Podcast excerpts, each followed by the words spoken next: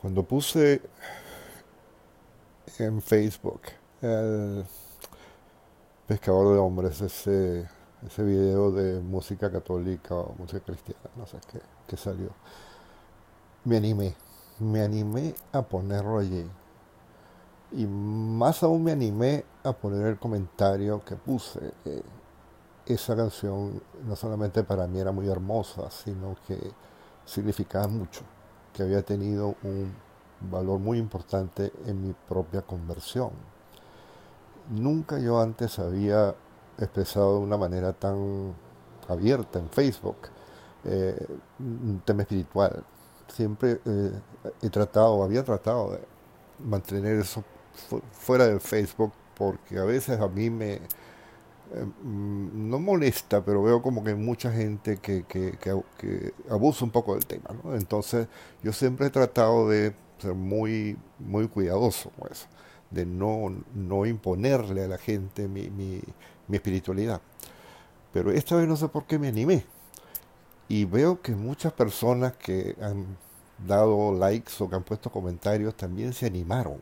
Se animaron a dar una respuesta y a decir, sí, yo también, para mí también es importante, eh, eh, esta canción me, me, me, toca mucho, o sea, eh, entonces por eso es que yo me estoy animando a hacer este podcast, porque que nunca había hecho un podcast, es el primero que hago, así que me perdonan las fallas, porque no sé cómo se hace este negocio. Pero bueno, lo que quiero compartir con ustedes, ya que me animaron, me animaron a hacerlo, es compartir ¿De qué se trata eso que yo puse allí?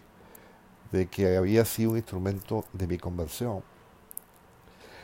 Hace 17 años, eh, yo era católico, practicante, tibión como mucha gente. Iba a misa, comulgaba, me confesaba, Semana Santa, o sea, como todo, como tanto, ¿no? Entonces, un día me invitaron a participar en un cursillo de cristiandad, que es un, para los que no lo conocen, un fin de semana, un fin de semana que empieza el jueves hasta el domingo, muy intenso. Eh, es como meterse en un microondas, este, donde uno va a salir de allí este, muy, muy energizado este, espiritualmente. Bueno, asistí a mi cursillo y la verdad les confieso que me llevo de lado. A mí el cursillo me pasó por encima. O sea, yo veía todo el mundo volando, caminando por los techos, eh, unas experiencias, unas vivencias increíbles. Y yo como que estuviera viendo aquello por, por una película. Nada, yo frío, frío, al punto de que, yo me preguntaba, el sábado en la noche me senté en la capilla y yo, ¿qué pasa? ¿Por, por, qué, ¿Por qué a mí no me pasa nada? O sea, ¿por qué todos los demás están tan, tan tocados, tan entusiasmados, y yo estoy aquí como una piedra. Eh, y bueno, entonces lo único de todo mi cursillo que me tocó fue la canción Pescador de Hombres. El domingo se hace una misa, es un poquito como, digamos la misa del domingo antes del almuerzo, o sea, es un poquito un ámbito un poco más, más festivo, y allí alguien cantó Pescador de Hombres, y eso sí me impactó pero fue así como un hecho aislado. Eso se quedó en mí, fue un ancla. Ese fue el ancla que se quedó allí. Y bueno, bien.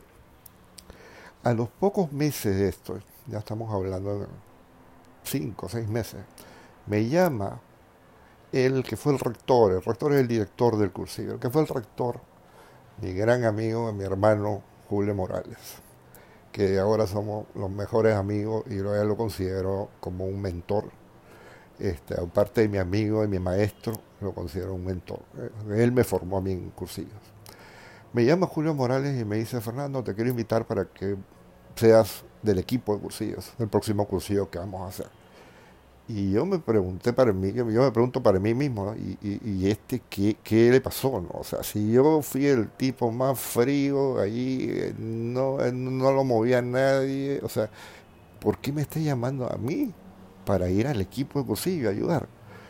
Y yo ahí medio le sacudí, le di cuenta, Julio, vamos a ver, porque estoy en un proyecto que era cierto hasta cierto punto, un proyecto que justo se, se, íbamos a producción ese fin de semana, le dije entonces no voy a poder, ta, ta, ta, Entonces me dijo, bueno, tú me confirmas, pero no más de tal día, me dice tal domingo, porque si no tengo que ver qué voy a hacer con otra persona. ¿no?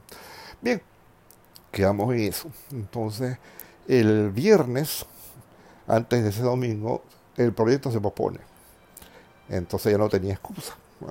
Pero claro, Julio no lo sabía, ¿no? pero ya no tenía excusa. Y vamos a misa, vamos a misa con mi familia, tenía toda mi familia, los días felices donde tenía toda mi familia, mi esposa, mi hijo, mi madre, íbamos a misa los cuatro. Y estamos en misa y el sacerdote que estaba dando la misa era un sacerdote muy particular, porque él había sido, o sea, e, e, él es ingeniero antes de ser sacerdote.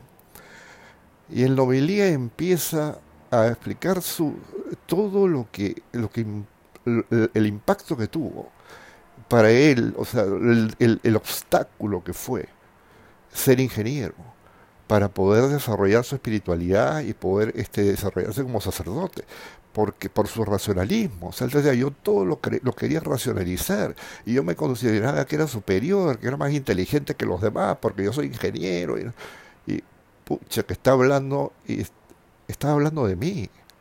Ese era yo.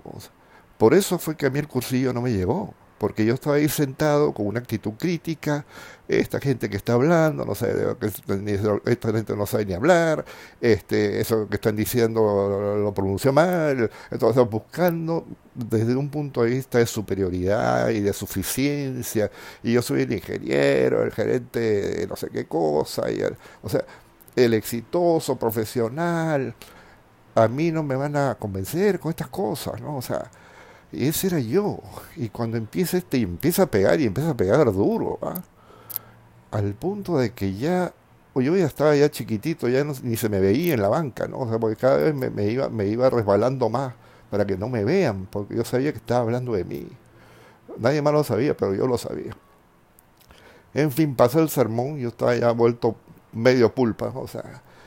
Y llega el momento de la comunión, y me paro a comulgar y empieza la fila, o sea, era, había mucha gente, entonces estábamos a medio, a medio pasillo, avanzando, el coro está cantando, y termina el coro, la primera canción que estaban cantando, y entra una segunda canción. Yo creo que está de más decirles que era Pescador de Hombres. Y cuando empieza la canción,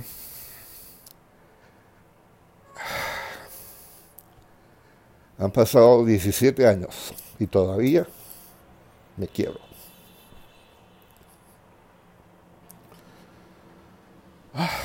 Bueno, en el momento en que llego a recibir la comunión, el sacerdote levanta la hostia delante mío, el coro está cantando, me has mirado a los ojos. Ahí ya, ya me, me desarmé me volví, no sé cómo llegué a la banca y me eché a sollozar como un niño. Y mi mamá preocupadísima, ¿qué le pasa a este, este señor? mi esposa se dio cuenta inmediatamente, voy a tener una vida espiritual mucho más avanzada que la mía. Y dijo, él está bien, déjenlo tranquilo que él está bien. Esto es algo bueno. Y estuve ahí sollozando hasta que, bueno, vino la vino la, salimos de la misa, la bendición. Llegamos, llegamos a mi casa, almorzamos el domingo y apenas terminé de almorzar, fui, agarré el teléfono, llamé a Julio Morales y le digo, Julio, este, se resolvió el problema del proyecto, así que este, si todavía tienes el puesto para mí, este, me encantaría ir al equipo. Claro que sí, te estábamos esperando. Y desde ese día, con altas y bajas, no siempre la espiritualidad nunca es pareja.